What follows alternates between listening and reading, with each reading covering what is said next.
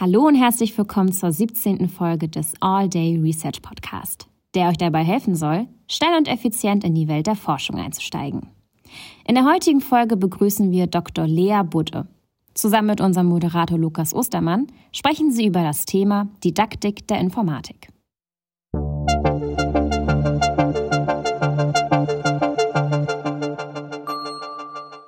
All Day Research Podcast. Damit auch von mir herzlich willkommen zur nächsten Ausgabe vom All Day Research Podcast. Mein Name ist Lukas Ostermann und heute geht es um das Thema Didaktik der Informatik und dazu spreche ich mit Dr. Lehrbude. Hallo, danke, dass du da bist. Schön, dass ich hier sein darf.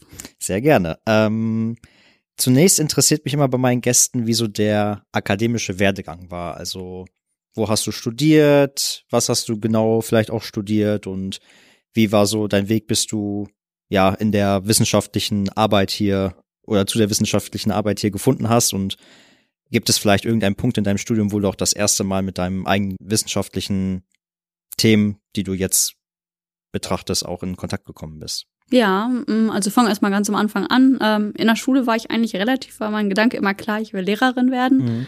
Ähm, fand schon immer, mein Herz hat tatsächlich erst für Mathe sehr geschlagen. Deswegen war mir immer klar, ich will Mathelehrerin werden.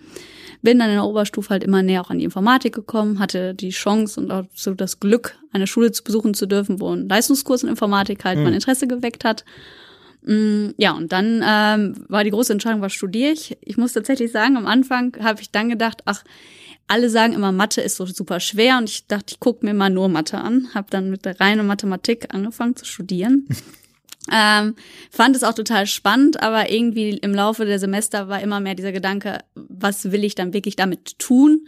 Ähm, und dadurch, dass ich immer wirklich sehr bezogen war an Lehre, an, also wirklich mit Menschen und jungen Menschen arbeiten, dass dann ähm, wirklich die, äh, das Lehramt wieder im Vordergrund stand und bin dann auf Inform äh, Lehramt gewechselt.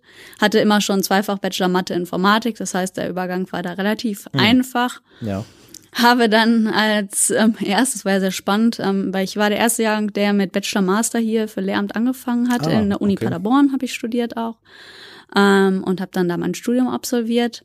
Ähm, und tatsächlich war der Gedanke mit der Wissenschaft noch gar nicht so groß da. Ich habe halt immer als ähm, Tutor gearbeitet, Hausaufgaben korrigiert mit und auch schon im pra äh, Praxissemester in der Didaktik der Informatik arbeiten dürfen und kam das erste Mal auch mit so Forschungsgedanken in Berührung. Das heißt, ich habe die Betreuung von Lehrveranstaltungen als WAB halt verlassen und habe da im Forschungsprozessen mithelfen dürfen und fand das super spannend. Mm, und eigentlich war mein Weg in die Forschung relativ am Anfang, würde ich sagen, zufällig.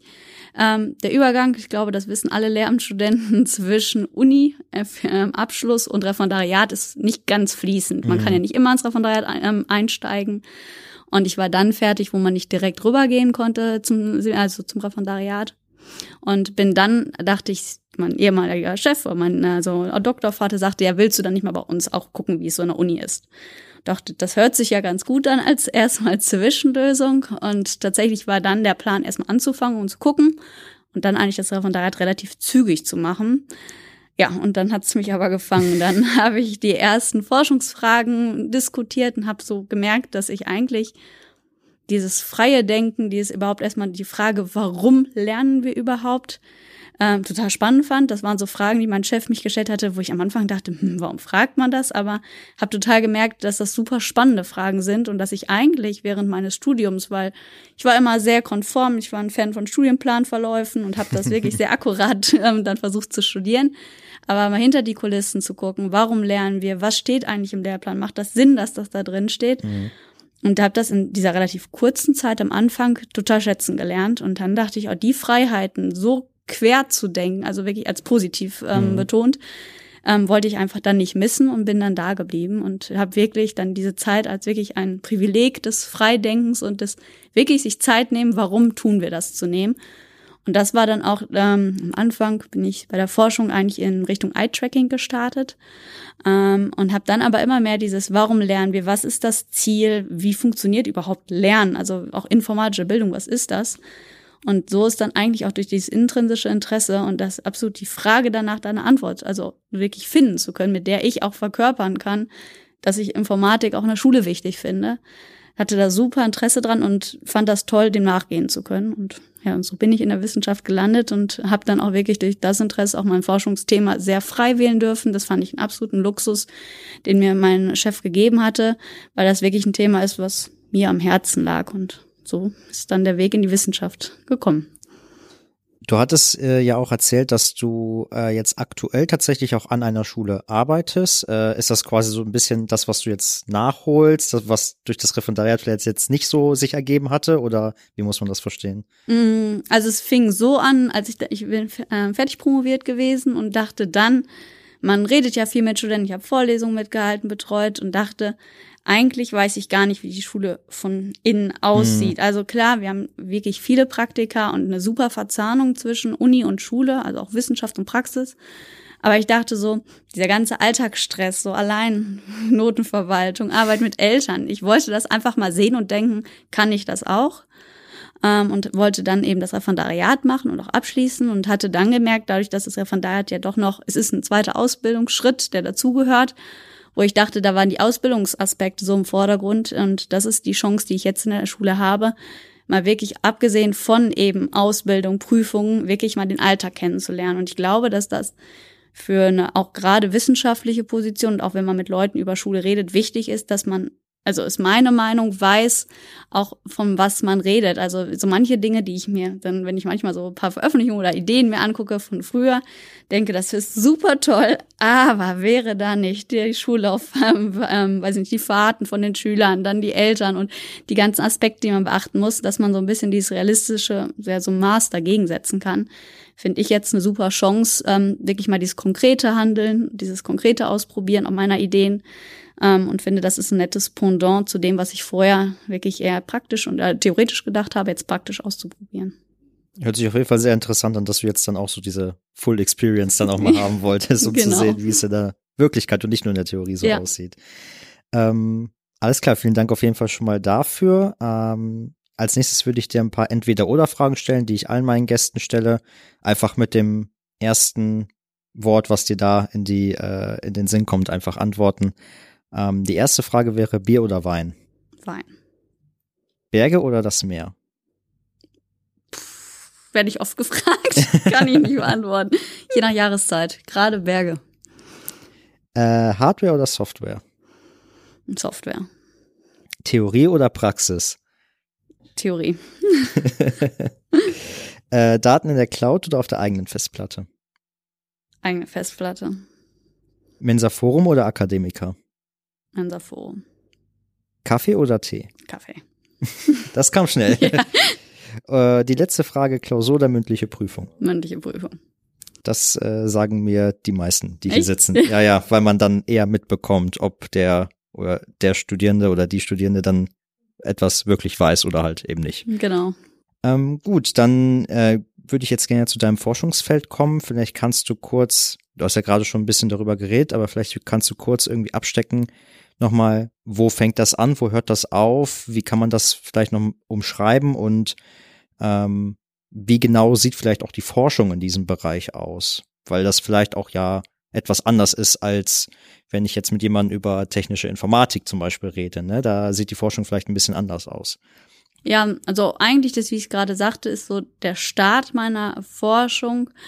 Warum lernen, äh, warum ist informatische Bildung ein Teil der Allgemeinbildung? Also wir wollen Informatik in den Fächerkanon haben. Wir sind auch, es ist total interessant, viele Informatiker, also sagen auch wie selbstverständlich, das gehört dazu, das mhm. braucht man im Leben. Und so gerade diese Argumente, wir haben so viele digitale Artefakte in unserem Alltag, natürlich brauchen wir Informatik.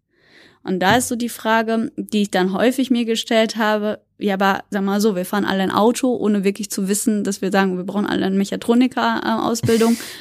Und also ich bin der Meinung, dass es informatische Bildung wichtig ist, aber ich mhm. dachte so, ich möchte darauf präzise antworten können. Und ähm, deswegen war das eigentlich so der Ausgangspunkt, dass ich erstmal dann geguckt habe, so was ist Allgemeinbildung, was ist das, was definiert das? Und was zeichnet informatische Bildung aus? Warum braucht das jeder Schüler, jede Schülerin, um ihren Alltag und dann in dieser digital vernetzten Welt bewältigen zu können? Wir reden immer von Mündigkeit, Selbstbestimmung. Warum brauchen Schüler wirklich Wissen über Informatik. Und damit meine ich wirklich erstmal, wie ist es aufgebaut oder auch dann dieses, das war ganz viel bei mir, also Interaktionsgedanke, den trage ich ja sehr auch in der Forschung mit, ähm, weil die Informatik beeinflusst uns. Also wir leben in der digitalen Welt, aber wir beeinflussen durch unser Handeln ja auch die Informatik. Also mhm. Also das heißt, wir auch, dass die Schüler begreifen, dass sie die digitale Welt ja mitgestalten durch ihre Nutzung. Und das wollte ich konkreter haben. Und ich wollte unbedingt einen Nachweis, dass dieser Glaube von mir und vielen anderen Didaktikern, eigentlich allen, das ist wichtig, das wollte ich beweisen, also mhm. wirklich in Anführungsstrichen, ähm, weil das ist ein Ziel, was ich nicht alleine stemmen kann, beziehungsweise was auch wirklich ein sehr weites Ziel ist. Und da haben wir eigentlich angefangen und ähm, das ähm, wir sind gestartet mit sehr theorielastigen Elementen, deswegen war auch gerade bei Theorie oder Praxis mhm. ähm, das fand ich total spannend. Was sagen eigentlich verschiedene Didaktikansätze darum, was ist informatische Bildung? Viele ähm, stellen sich auch mit Schüler, das merke ich total extrem. Die denken, die setzen wir in den Computerraum und die programmieren einfach. ähm, ist das Informatik? Oder manche Frage, Schüler fragen mich ja, warum schrauben wir denn jetzt mal endlich nicht einen PC auf? Mhm. Ich will auch wissen, was drin ist. Ist das Informatik? Ist es aber vielleicht auch darüber nachzudenken, wie beeinflusst uns Menschen in der Kommunikation die digitale Welt? Was ist Informatik? Und es gibt da total verschiedene Ansätze, obwohl wir eine relativ junge Disziplin ja sind. Und es ist total spannend, dass in der Geschichte so eine Bewegung ist von sehr technikorientierten Sachen, also so wirklich, dass wir reine Programmierkurse machen, wo sich dann aber viele gefragt haben, was hat das denn jetzt mit der Welt der Schüler zu tun? Mhm. Ähm, und also muss auch jeder, sagen wir mal, was Taschenrechner programmieren, das sind also diese typischen Sachen, die man in der Schule anfängt. Muss das jeder? Und so Tieralgorithmus, warum sollen die Schüler das machen? Dann können sie im Leben ja nicht unbedingt besser bewältigen, ihren Schrank aufzuräumen oder so. Mhm. Ähm, und dann viele sind sehr von benutzungsorientiert, also sagen, wir gucken uns an, die benutzen viel WhatsApp. Wir zeigen denen jetzt, wie wir das benutzen können. Da gibt's ja auch den Medienkompetenzrahmen in der mhm. Schule, den jeder Lehrer oder jeder Lehramtsstudent kennt. Ähm, Medien kompetent nutzen und reflektieren. Aber da ist es ja auch gerade beim Medienkompetenzraum, es geht ja nicht nur um eine reine, ich werde ein super Nutzer und effektiv umzusetzen, sondern auch kritisch zu reflektieren. Aber und auch das zu adaptieren, zu verändern, das sind ja erste Formen der Programmierung. Wenn ich Einstellungen dauerhaft verändere, ist mhm. das ein Teil der Programmierung und muss ja nicht immer auf Quelltextebene runtergehen. Und das ist so ein Pendeln der Geschichte und dass ich gesagt habe, okay, weder das eine Extrem also, und das andere, das geht nicht. Wir müssen das kombinieren. Irgendwo dazwischen liegt die Antwort. Und dass wir da Informatik wirklich als eine Interaktion sehen von Menschen und Artefakten. Und mein Fokus war dann sehr individuell geprägt, weil wir diesen Ansatz sehr neu, ähm, also die ganze Forschungsgruppe bei uns so ähm, auch begründet, aufgestellt haben, theoriebasiert. Und dass ich geguckt habe, dieser Ansatz, diese interaktionsgeprägte Sache, sehen die Schüler sich selber und die digitale Welt wirklich in einer Interaktion, verstehen sie die und sehen sie sich selber auch wirklich als Akteur, kann ich die verändern.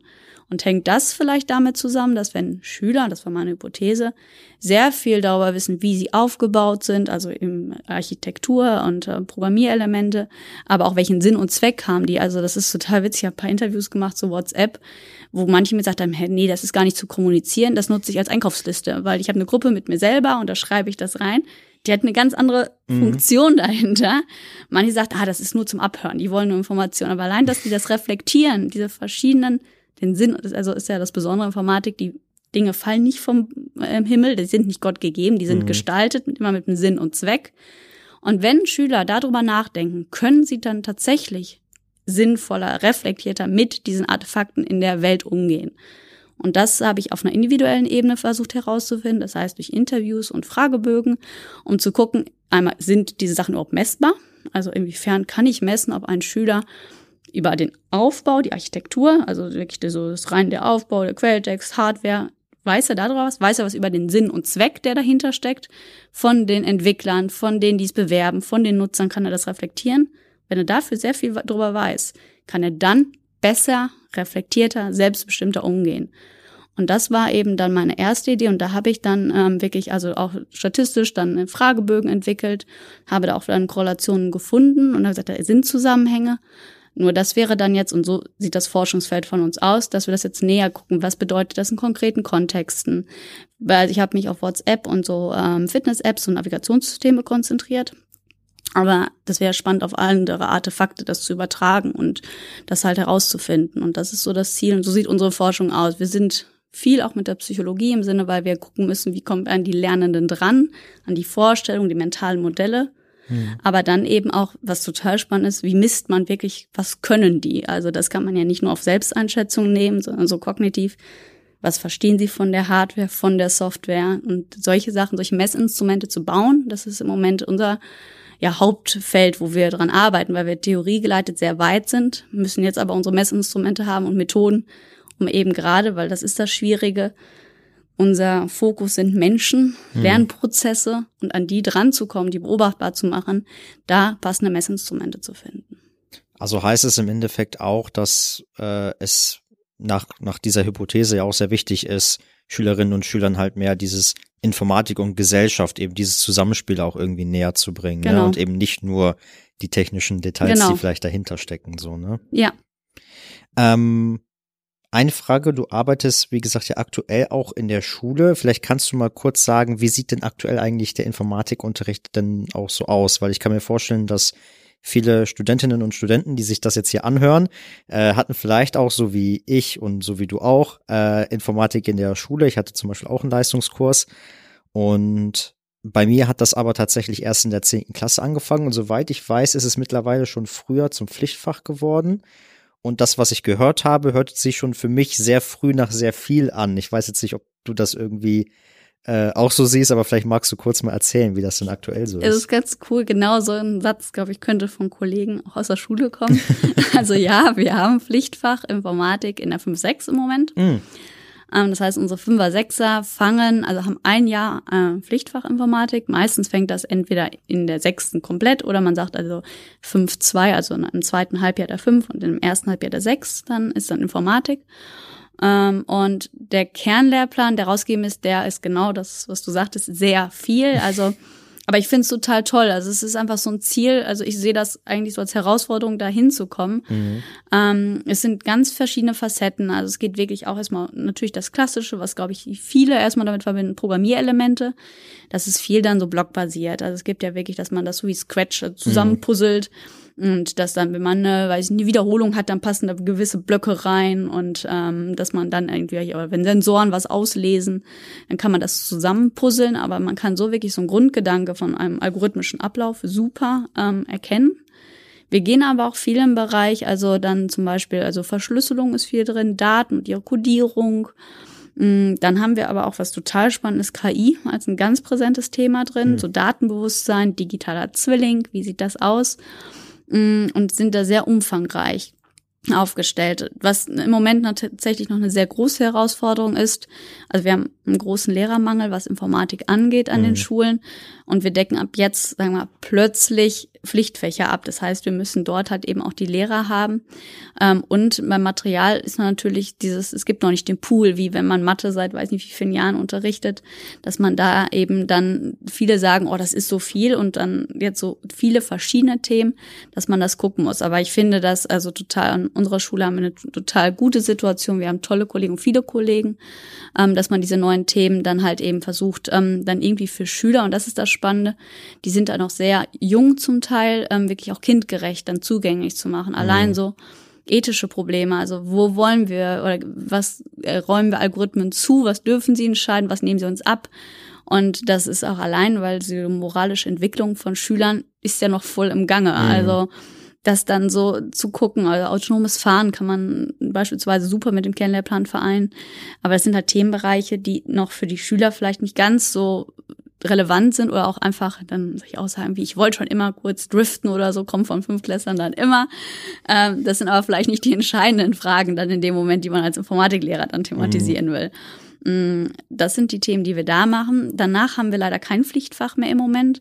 Mm, aber die Schulen also statten sich immer weiter damit aus. Wird gemunkelt, dass es in der 7, 8 vielleicht nochmal kommt. Wir sind jetzt auch wieder auf G9, also 13 Jahre mhm. bis zum Abitur.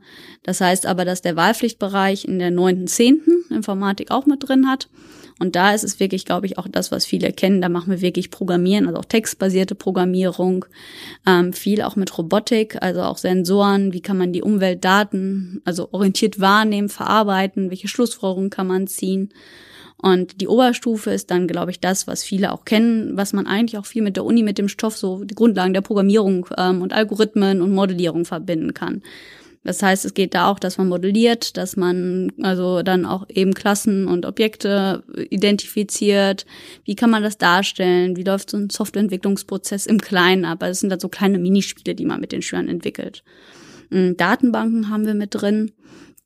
Und dann haben wir natürlich auch die Datensicherheit, dass wir da Elemente machen. Es ist alles sehr, wirklich sehr grundlegend, ähm, aber gibt absolut die Möglichkeiten, auch tolle Projekte zu machen. Das ist der absolute Luxus in Informatik im Moment noch, dass wir gerade im Leistungskursbereich ja relativ viel Zeit haben und wirklich auch projektorientiert, ähm, gerade so in der Q2, also das ist ja da letzte, der letzte Jahrgang, bis sie Abi machen, dass man da Projekte machen kann. Und ja, die Klassiker, so, so Tieralgorithmen, die fallen halt nie raus, die haben wir auch immer noch. Datenstrukturen sind drin, ähm, dass man da, also gerade die Linearen, bis also Bäume, binär machen wir auch noch.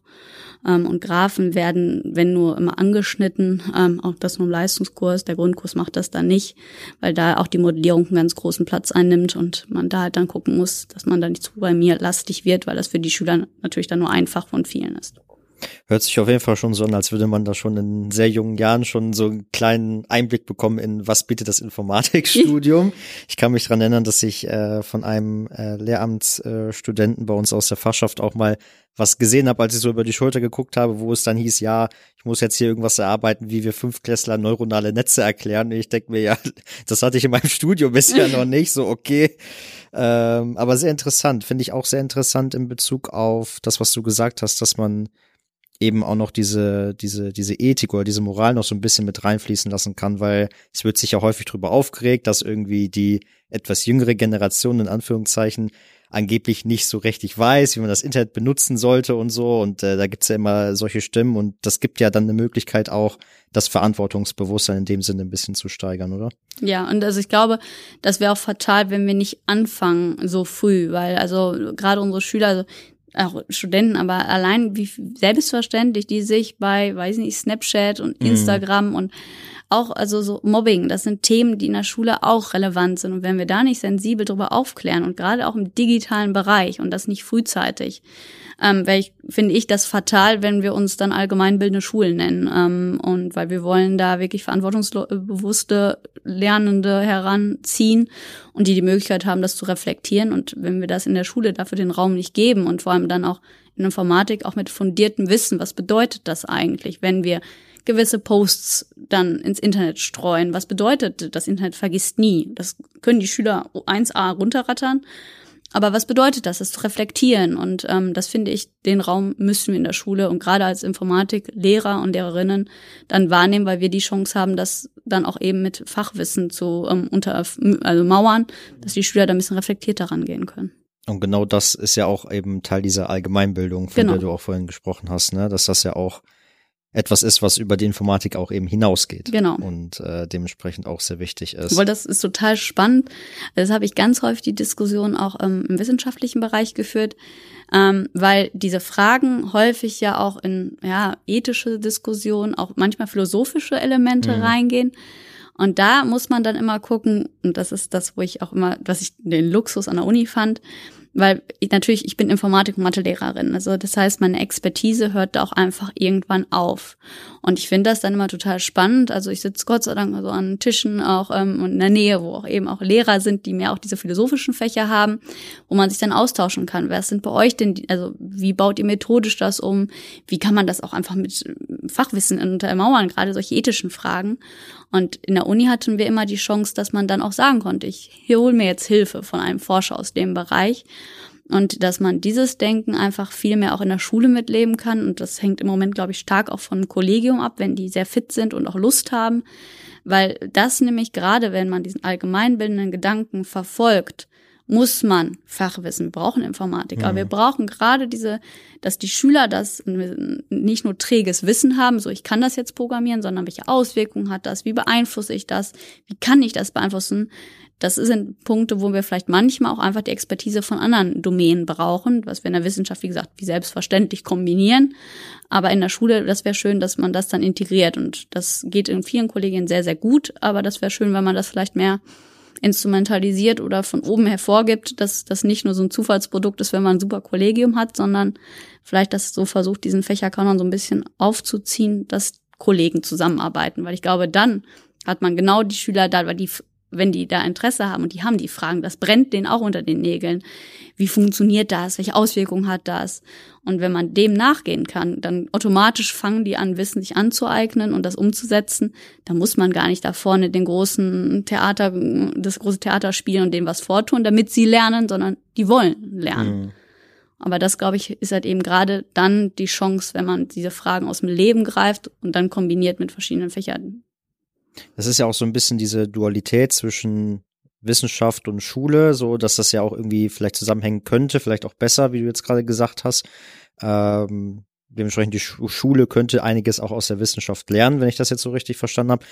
Gibt es das vielleicht auch andersherum? Gibt es vielleicht Sachen, wo du sagst, okay, äh, die, diese, diese Sachen könnte man vielleicht in der Universität oder generell in der Forschung auch aus, aus den Schulkonzepten vielleicht irgendwie übernehmen? Gibt es da vielleicht auch etwas? Also ich glaube, wo die Schule unheimlich gut ist, ist, was Lernprozesse angeht. Also mhm. so wirklich methodische Vielfalt und wirklich mehr Raum für aktives Aneignen von Wissen. Also das so, also das ist ja auch, dieses Wort Vorlesung ist ja auch nicht, also im Sinne von, jetzt, wenn man methodisch das mal hinterfragt, eine Vorlesung, das ist in der Schule nicht üblich. Also sagen wir mal, die Arbeitsphase, wenn man sich mal so eine 45-Minuten-Stunde anguckt, ist die Zeit, die ich als Lehrer vorne aktiv jetzt Vortanze mal zugespitzt gesagt, ist relativ minimal. Ich versuche die Schüleraktivität, und das sind ja so bei uns so Schlagwörter, hohe Schüleraktivität, dass die selber sich Wissen aneignen. Ich glaube, dass da die Schule sehr viel ähm, lernerorientiert ist mhm. und ähm, den Schülern wirklich methodisch ähm, auch wirklich dann auch Wissen anwenden. Es gibt immer so diese Phasierung von Stunden, eine Einstieg, Erarbeitung, dann Sicherung, Reflexion. Also jeder Lehramtsstudent, der kennt das, weil das sind immer diese Verlaufspläne, die wir machen für den Unterricht. Das sind die verschiedenen Phasen im Unterricht, aber die meinen wir tatsächlich ja auch in der Schule ernst. Also mhm. das ist guter Unterricht, wenn die Schüler eigenständig sich Wissen aneignen können. Das funktioniert nicht wie der Nürnberger Trichter. Also ich bin der Allwissende vorne und trichtere das meinen Schülern ein. Und ich glaube, dass dieser Gedanke der Uni auch gut tun würde, wenn man das in die Lehre mehr mit einbezieht. Natürlich ist das ein ganz anderer Schwerpunkt. Und natürlich haben wir hier auch eine andere, also wir haben ja nicht die Allgemeinbildung im Sinne, dass wir jeden und fürs Leben vorbereiten wollen, sondern es ist ja spezialisiert und das geht ja auch, dass sich die Leute für ihren Beruf dann, dann da stärken. Wir haben natürlich vielleicht doch mehr Orientierung zum Teil an Wissen und Fakten, aber da mal so, es gibt viele Studien und Beweise, dass ein reines träges Wissen, was ich jemanden überstülpe, nicht zu Kompetenz führt, dass der andere das dann auch umführt, also in seine Tätigkeiten umsetzen kann. Und ich glaube, das ist etwas, was wir von der Schule absolut lernen können. Und das finde ich total beeindruckend, dieses, dass das wirklich im Fokus ist. Ähm, das ist eine Sache, die wir dann, finde ich, gerne auch gerade in der Kooperation nutzen können in beiden Seiten. Also generell könnte man schon sagen, dass diese eben diese Dualität zwischen diesen beiden Systemen, sage ich jetzt mal, dass man da vielleicht echt mehr verschränken könnte ja. und mehr sich mehr voneinander abgucken könnte. Ähm, eine weitere Sache, die ich ähm, noch erfahren habe, war, dass du auch am SFB erklärbare KI mitgewirkt hast. Ähm, und da würde mich vielleicht auch interessieren, wie spielt da auch so die Didaktik da rein? Weil äh, du bist ja Didaktikerin und dementsprechend nehme ich auch mal an, dass das so ein Teil war, den du da beigetragen hast. Ähm, und ich kann mir vorstellen, dass das ja auch so ein Thema ist. Wir haben vorhin über äh, oder ich habe über neuronale Netze in der fünften Klasse gesprochen. Äh, das fließt da ja auch so ein bisschen rein. Also ähm, warum ist es vielleicht auch wichtig in Bezug auf das, was man vielleicht auch in der Schule macht, dass eben KI-Systeme dann erklärbar sind und was machst du in dem Bereich dann auch? Genau, also eigentlich ist es genau das, dieses, was bedeutet erklärbar und das ist, bedeutet ja, dass das Gegenüber, also der Nutzer, das versteht und mhm. das bedeutet nicht, dass er es wiedergeben kann, sondern dass er es reflektieren kann, dass er es in seinen Alltag, in seine Prozesse ähm, integrieren kann und da ist halt eben die Didaktik, wie vermittel ich das? Wie kann ich etwas erklären? Wie funktionieren Erklärensprozesse oder auch eben Verstehensprozesse? Ähm, dass die Leute, also das Gegenüber, ist man Mensch, das war ja der erste Step. Äh, ich war in dem Bereich, in dem Projekt, wo es darum ging, dass man eben KI erklären kann, im Sinne, dass sich zwei Personen gegenüber sitzen und dass der eine dem anderen das erklärt und der andere es versteht. Ähm, und dass man da guckt, was muss man denn erklären? Da sind wir eigentlich genau bei dem, wo ich auch über meine Dissertation gesprochen habe.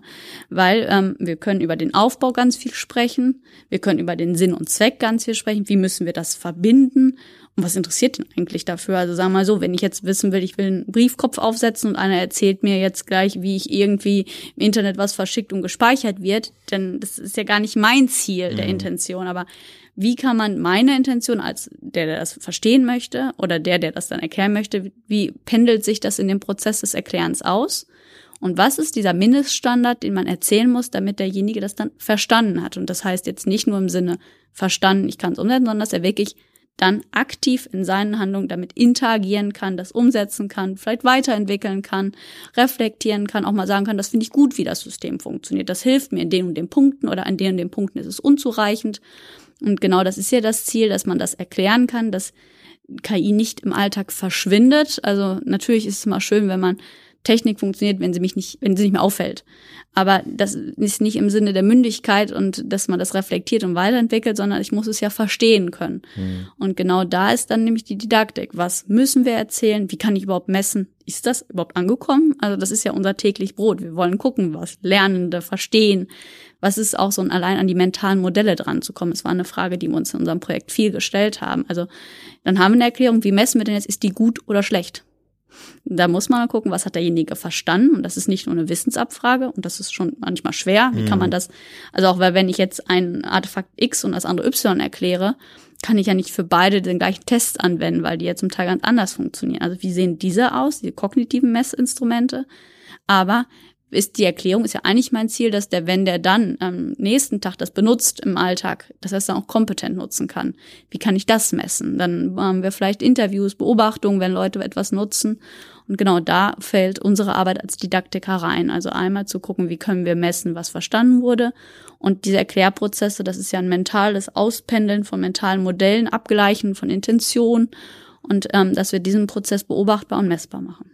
Würdest du sagen, dass es da auch eben die Arbeit aus der Schule vielleicht auch bei hilft, dann sowas umzusetzen? Das sind so die ersten Möglichkeiten, wo wir viel von Instrumenten zum Teil gucken mhm. können, weil wir da als Lehrer das sowieso versuchen täglich zu machen, aber eben auch, sagen wir mal so, die zentralen Prüfungen sind ja nichts anderes als zu gucken, was ist da passiert.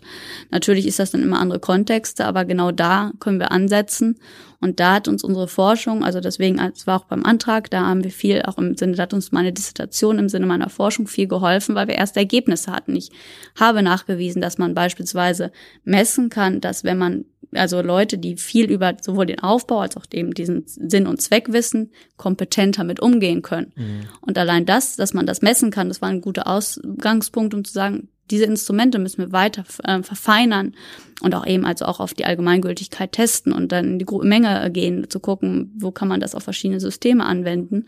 Und dass das eben die Expertise, die hilft uns von unseren Experimenten in Schule, in Lernsettings, dass man das adaptieren kann. Apropos Schule ist jetzt noch ein Thema, was, ähm, was ich sehr häufig mitbekomme, auch weil ich sitze in vielen Berufungskommissionen drin und das Ziel der Universität ist natürlich auch, mehr Frauen im Bereich der Informatik einzustellen. Und dann kommt halt immer die Frage, ja, was könnte man denn für die Frauenförderung tun? Und das, was die meisten sagen, ist halt, ja, das hilft nicht, wenn wir da in der Uni ansetzen, das muss schon viel früher passieren. Gibt es Instrumente oder auch irgendwie die Möglichkeit, da halt in der Schule irgendwie aktiver was für zu tun, weil äh, ich meine, wir merken das ja an den Erstsemesterzahlen, die Anzahl der Männer überwiegt da sehr stark die Anzahl der Frauen. Ähm, und gibt es da vielleicht auch Ideen, was man eventuell in der Schule machen könnte, um eben Informatik auch den Frauen noch näher zu bringen oder sie von, auch davon zu überzeugen, dass das auch für sie eine sehr gute Option ist und das eben nicht nur eine Männerdomäne sein muss? Ja, also ich glaube, dass es gibt unheimlich viele Bestreben. Ich merke das immer mehr auch in der Schule, dass Schülerinnen und Schüler gar nicht die Werbung an sich so toll finden, weil die werden zugespammt mit Werbung das von kann Unis. Ich mir vorstellen, ja. Das Ranking ist groß da um die unsere Schüler.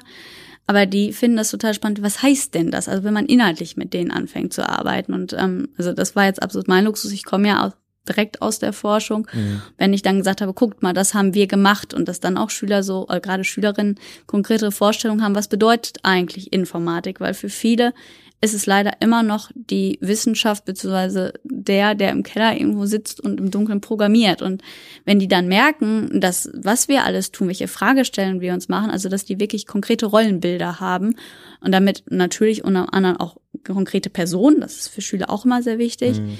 Aber ähm, als ich dann immer meine Forschungselemente mal gezeigt habe oder auch von dem Projekt, was wir jetzt hier haben, ähm, also das ist so wie erklärbare KI, als ich dann mal ein paar Sachen daraus gezeigt habe, dass dann auch gerade Schülerinnen sagen, ach, das ist das und wie, das kann man da machen, also dass man wirklich, ich glaube, wirklich mehr inhaltsorientierte Werbung im Sinne von Workshops macht, dass es wirklich Forschung und Uni zum Anfassen wird, dass man mhm. wirklich, dass die Schülerinnen und Schüler hier hingehen können, wirklich konkret Inhalte sehen, weil nur ein Flyer und ach hier, da kriege ich das und das und das hilft denen nicht. Also wenn das sehr oberflächlich ist, weil die dann sagen, ach schon wieder eine Werbung. Wenn man aber inhaltlich orientiert mit denen arbeitet und den Einblicke gibt und wirklich konkrete Ideen der Tätigkeiten, habe ich das Gefühl, dass diese Berührungsängste total ähm, also sinken und das für die konkreter wird, weil ähm, das hilft natürlich einmal für die Männer, aber auch für die Frauen, weil also diese Angst vor dem Bild, Informatik ist das im Keller und das hat mit mir nichts zu tun. So Rollenbilder sind bei den Schülern sehr festgefahren mhm. und die werden auch viel ähm, von der Peer Group dann unterstützt. Also dass die Jungs dann eher sagen, hä, wieso willst du denn Informatik? Mhm. Also wenn ein Mädel dann da sitzt. Und das ist aber total gut, wenn man wirklich da konkret das zum Anfassen macht, Themen offenlegt und wirklich nicht mit Werbung, sondern mit also konkreten Tätigkeiten, dass die Schüler sich das angucken können. Ich hatte denen mal dann ein bei mir ein Experiment mitgebracht. Da haben wir es uns einfach mal angeguckt und haben gesagt, ach das genau und das macht ja Spaß und hier könnte man weitermachen. Und dass die dann anfangen, sich selber darüber Gedanken zu machen und die Chance haben zu gucken, ist das was, was mich glücklich macht? Und dass dann auch die Frauen auch genauso wenig Berührungsangst haben wie eben unsere Schüler und dem Ganzen auch viel offener gegenüberstehen. Und ich glaube, dass das ist eine Chance, wo wir gerade als Uni hier, wir haben total viele Schulen im Umfeld, dann mhm. dagegen, also da angehen können, die Leute so Türen öffnen, sagen, wir geben euch Einblicke, helft uns doch mal. Und sag mal so aus Forschungssicht ist es immer top, wenn dann auch noch Schüler mitmachen, weil du hast einen Forschungsprogrammpunkt mehr, mhm. kannst das natürlich auch nutzen. Ähm, und dass das wirklich dann so die Uni zeigt, so sehen wir aus, so charakterisieren wir uns und gibt den Schülern einfach ein viel klareres Bild. Also ist ja auch, wenn man die Schüler fragt, was wollt ihr werden, das sind die Jobs, die sie kennen. Irgendwelche Ärzte, das, was die Eltern tun oder die Schüler, weil der Horizont einfach noch so klein ist. Die mhm. haben noch nicht so viel gesehen in ihrem Leben. Und wenn wir das öffnen und sagen, welche Vielfalt wir anbieten, ähm, dass das wirklich dann eine Chance ist, um die Schüler, ähm, Schülern von der Uni Paderborn zu begeistern und eben auch von der Informatik. Ich hoffe, dass wir jetzt vielleicht auch äh, ein oder andere Person dazu bringen konnten, dass man sich jetzt vielleicht noch mehr mit dem Thema auseinandersetzen möchte und sich da noch weiter einarbeiten möchte, vielleicht auch in dieselbe Richtung gehen möchte. Ähm, ich meine, der erste Punkt wäre natürlich, wenn man gerne dasselbe machen möchte, Lehramt studieren, ist, glaube ich, so der erste Punkt. Aber gibt es vielleicht noch weitere Angebote, die du empfehlen kannst, was man hier in der Uni vielleicht machen kann, wenn man sich eben für diese Themen interessiert? Also ich glaube, gerade die Informatik an sich gibt ein Riesenspektrum an Möglichkeiten, das wir da haben. Also ich finde allein die Facetten, die wir hier haben, also auch gerade was jetzt, ich finde, relativ neu, auch gerade im KI- und Data Science-Bereich immer mehr wächst. Also als ich hier angefangen habe, da war das noch gar nicht so ein großes mhm. Thema. Und da zu gucken, wo ist die Uni vertreten, welche Projekte hat die, ähm, also dass man einfach die Facetten der einzelnen Fächer mehr sich anguckt. Das finde ich ist etwas, was für Schülerinnen und Schüler ähm, oder für die, die gucken wollen, was sie werden wollen, dass es interessant macht, weil sag mal Schüler, so ging es mir zumindest, vielleicht war ich da auch ein bisschen vielleicht anders, aber ich kannte meine Fächer Mathe, Informatik, Biologie, Spanisch, was auch immer und dachte, damit kann ich jetzt an die Uni gehen. Ich studiere jetzt eben genau das, aber das, das einfach viel größer ist, was da alles hintersteckt. Und ich finde allein, welche so ähm, Bereiche wir dann mit Nebenfächern, mit ähm, verschiedenen Zweigen, die man im Studium einschlagen kann, dass das eine Chance ist, ähm, sich zu informieren. Also über Lehramt hinaus, auch über die Informatik, möchte man mehr Technik orientiert, also technisch orientiert, möchte man mehr in Richtung Data Science oder mehr in diese Mensch-Maschinen-Interaktionsecke. Ähm, und dazu gucken, welche Facetten hinter diesen normalen Schulfächern stecken. Ähm, das ist, glaube ich, die Chance, die jeder nutzen sollte, wenn er sich da entscheidet und sich da einfach vorher mal genaue Bilder macht, Praktika nutzt und eben genau solche Workshops, um die Leute kennenzulernen, um dann zu sagen, sag mal, was machst du eigentlich? Und da zu gucken, ist das für mich spannend und da wirklich dann die Einblicke zu nutzen.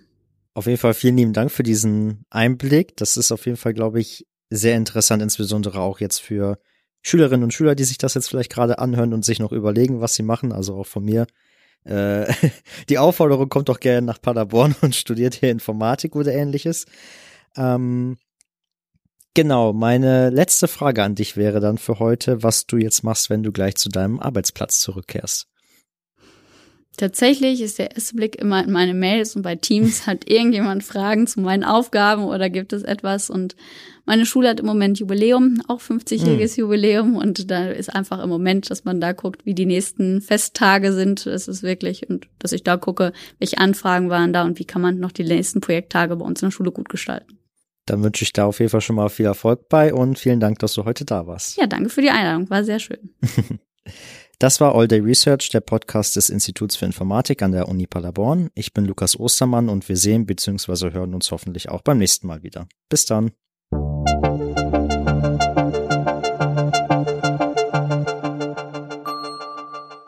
All Day Research Podcast. Dies ist ein Projekt in Zusammenarbeit des Instituts für Informatik unter der Leitung von Patricia Höfer und dem Fachschaftsrat Informatik der Universität Paderborn. Moderation und Redaktion Lukas Ostermann. Technik und Redaktion Alexander Göbel. Sprecherin Sarah Akopian.